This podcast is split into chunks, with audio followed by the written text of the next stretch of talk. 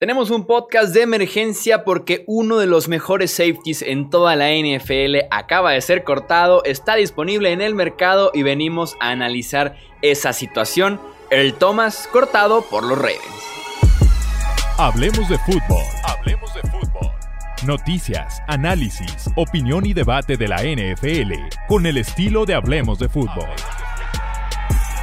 ¿Qué tal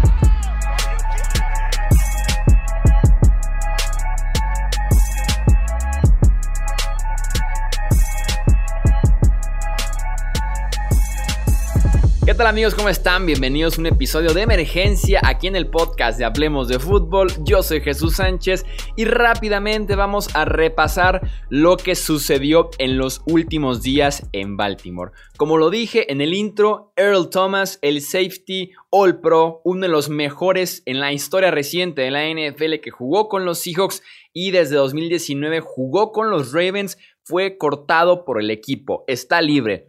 Puede firmar con el equipo que él quiera. ¿Cómo se descarriló esto? Les platico rápidamente. El viernes estaban en la práctica de Baltimore y Earl Thomas tuvo por ahí un encuentro con el otro safety, de hecho son pareja de safety titulares en Baltimore, Chuck Clark.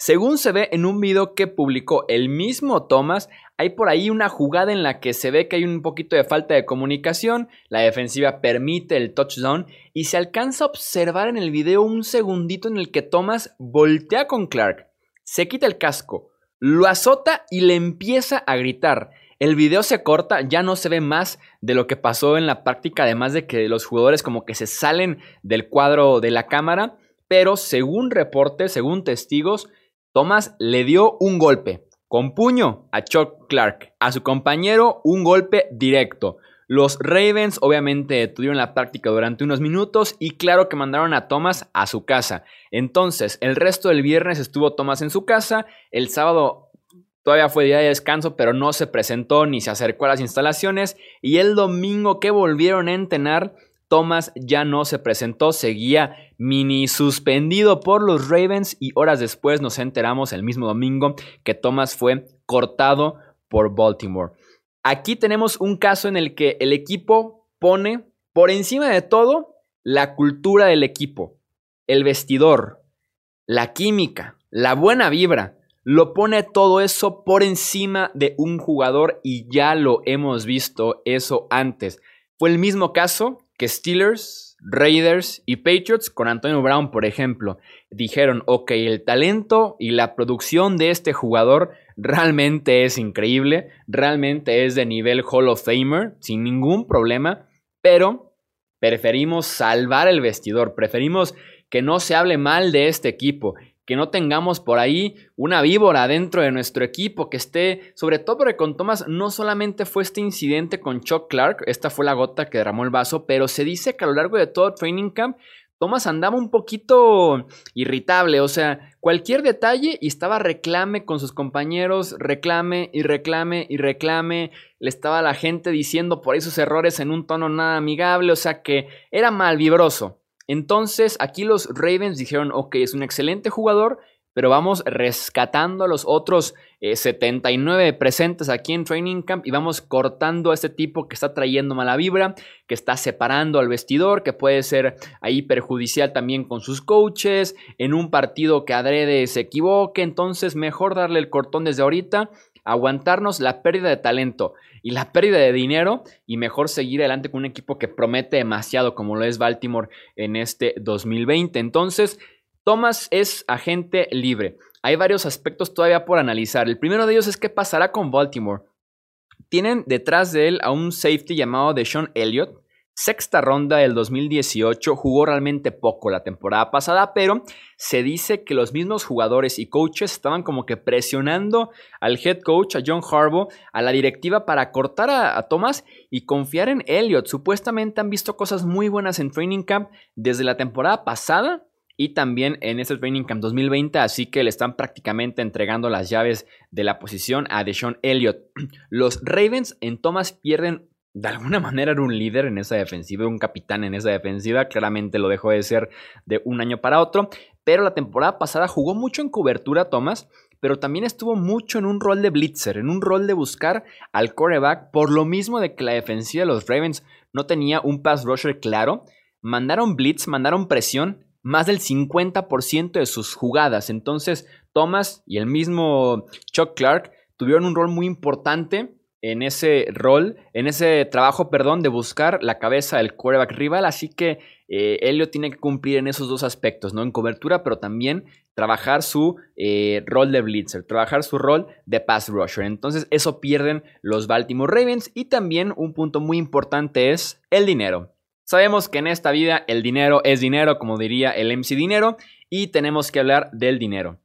Aquí se va a poner interesante y como dirían, habrá abogados. Aquí va a haber abogados porque como tal, el cortar a Thomas en estos momentos le deja a los Ravens un golpe en el tope salarial de 25 millones de dólares.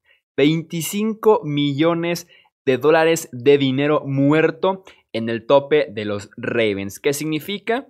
Que de los eh, de los millones disponibles para armar tu plantilla, no cuentas con 25 de ellos porque los ocupa un tipo que ya no está en tu equipo.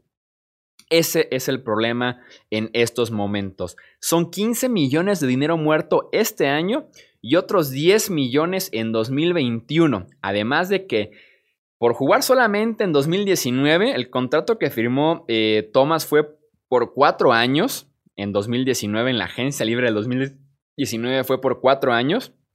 Solamente jugó una temporada, que fue la anterior, y cobró 22 millones de dólares. Cobró 22 millones de dólares por solamente una temporada, que fue un bono de 20 millones que le dieron y, un salario base de 2, de 2 millones. De ahí sacamos los 22 millones. Entonces, los Ravens, ojo con esto porque van a intentar recuperar parte de ese dinero. Van a ir con todo por ese dinerito que está disponible. Sobre todo, de los 25 millones, Baltimore puede recuperar 10. 15 de ellos ya están perdidos porque es el bono. Como tal es el bono, que esos sí o sí lo tienen que pagar. Les digo que son 20 millones de bono, ya pagaron 5, tienen que pagar el resto de los 20, que son 15 millones más. Pero los 10 millones que nos quedan por ahí bailando para llegar a los 25 es el sueldo de Thomas este año. Ojo porque te dice todo la manera en la que Baltimore anunció el corte. Dice, terminamos el contrato de Earl Thomas por conducta personal que afecta severamente a los Baltimore Ravens. Como un paréntesis en todo esto, los contratos de la NFL, los que tienen dinero garantizado, puedes anular ese dinero garantizado de diferentes maneras. Obviamente esto no le combina al jugador.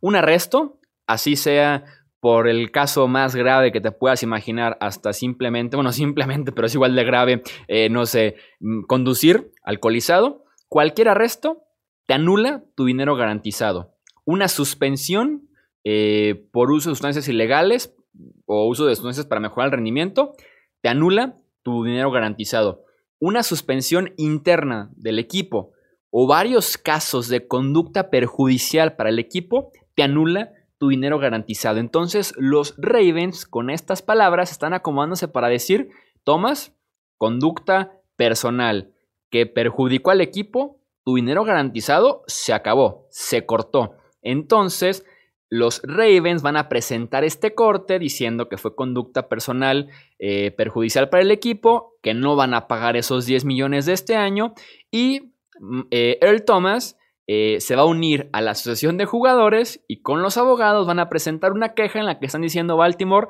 estás mal de la cabeza, me pagas porque me pagas, porque tú me suspendiste, porque fue solamente un caso, porque me trataste diferente, porque una pelea se da todos los días. Van a presentar ahí una serie de argumentos para que Thomas cobre sus 10 millones de dólares de este año, más los 15 que quedan todavía pendientes de los bonos. Entonces, aquí va a haber pelea. Aquí va a haber pelea de abogados para recuperar esos 10 milloncitos para que Baltimore, no solamente en el flujo efectivo, en el orgullo de pagarle a Thomas cuando ya no está en el equipo y también tener un poquito más de tope salarial para poder firmar agentes libres para la temporada 2021. Entonces aquí esta historia no se va a acabar todavía. Como les decía, aquí es poner por encima el vestidor y la cultura de tu equipo como lo hicieron Raiders, Steelers, Patriots con Antonio Brown, como lo hicieron por ejemplo los Giants con Odell Beckham Jr. en su momento, como hemos visto un par de jugadores forzar su salida, por ejemplo, Jamal Adams, que salió a reventar al coach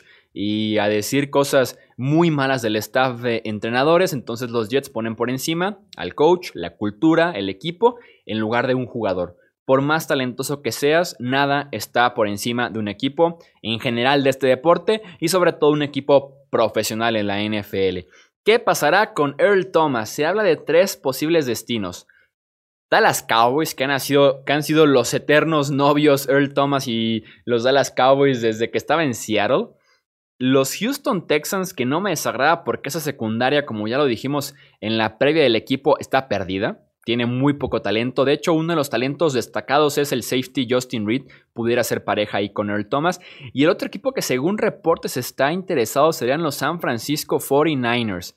Ahora sí que los ricos serían más ricos. En los tres casos, por, por lo menos tres equipos que estuvieron eh, ahí peleando la temporada pasada y que parece que también podrían eh, pelear este año. Entonces, son los tres equipos interesados. Yo de gusto personal me gustaría agregar a los Philadelphia Eagles. Me gustaría para esa secundaria en Filadelfia la presencia de Earl Thomas. Veremos quién jala el gatillo, quién se anima a aventarse ese paquete. Lo que yo les puedo decir es que siempre que son jugadores problemáticos, como que hasta el segundo o el tercer año sacan los trapitos al sol. En el primer año se suelen comportar, que ya vimos con Earl Thomas con Baltimore este año, se suelen comportar en esa primera temporada como que van llegando al equipo, se sienten todavía los nuevos, como que no hay tanta confianza, y ya para el segundo o tercer año sacan la parte loca de su personalidad, y es cuando se empieza a complicar, a menos que seas Antonio Brown, porque él desde el primer día ya se comporta de forma extraña. Entonces, es una apuesta arriesgada, no deja de ser un jugador problemático, pero yo insisto, una temporada solamente y un vestidor fuerte como pudiera ser San Francisco, Dallas o Filadelfia, y adelante, ¿eh? Adelante porque en el primer año se puede comportar Thomas y ya para el segundo o tercero ya puedes analizar qué hacer con él. Con Thomas tenemos un jugador, ya como último comentario, de talento y producción de Salón de la Fama. Súper exitoso con Seattle. La temporada pasada con Baltimore, su única, jugó bastante bien también. No tanto al nivel de Seattle, pero siguió siendo un jugador muy productivo. Insisto, un tipo de Hall of Fame, un tipo de Salón de la Fama, pero que ha jugado en dos equipos, Seattle y Baltimore, y en los dos ha salido mal. Recordemos que su último momento como jugador de los Seahawks fue eh, saliendo en el carrito de las lesiones con una fractura en la pierna y literalmente les levantó el dedo a su propia lateral. Específicamente a Pete Carroll, su head coach. Entonces, tenemos la salida de Seattle bastante polémica. Ahora en Baltimore, eh, se porta muy mal con sus compañeros, literalmente golpea a uno en un entrenamiento, lo suspenden y es cortado. Entonces es una joyita y eso a veces, en algunos casos, les afecta a los jugadores en su intento por llegar a Canton, Ohio, al Salón de la Fama del Fútbol Profesional. Los leo ahora ustedes en redes sociales, ya saben, Twitter, Facebook e Instagram, donde les gustaría ver a Earl Thomas, a este talentoso pero problemático safety. Esperemos que lo podamos disfrutar la próxima temporada sin problemas porque cuando juega bien, cuando está en el emparrillado concentrado, es sin duda alguna un excelente jugador. Hasta aquí llega entonces este podcast de emergencia. Continuamos en próximos episodios con las previas de cara a la próxima temporada de la NFL. Yo soy Jesús Sánchez y eso es todo por este episodio. Gracias por escuchar el podcast de Hablemos de Fútbol. Para más, no olvides seguirnos en redes sociales y visitar hablemosdefutbol.com.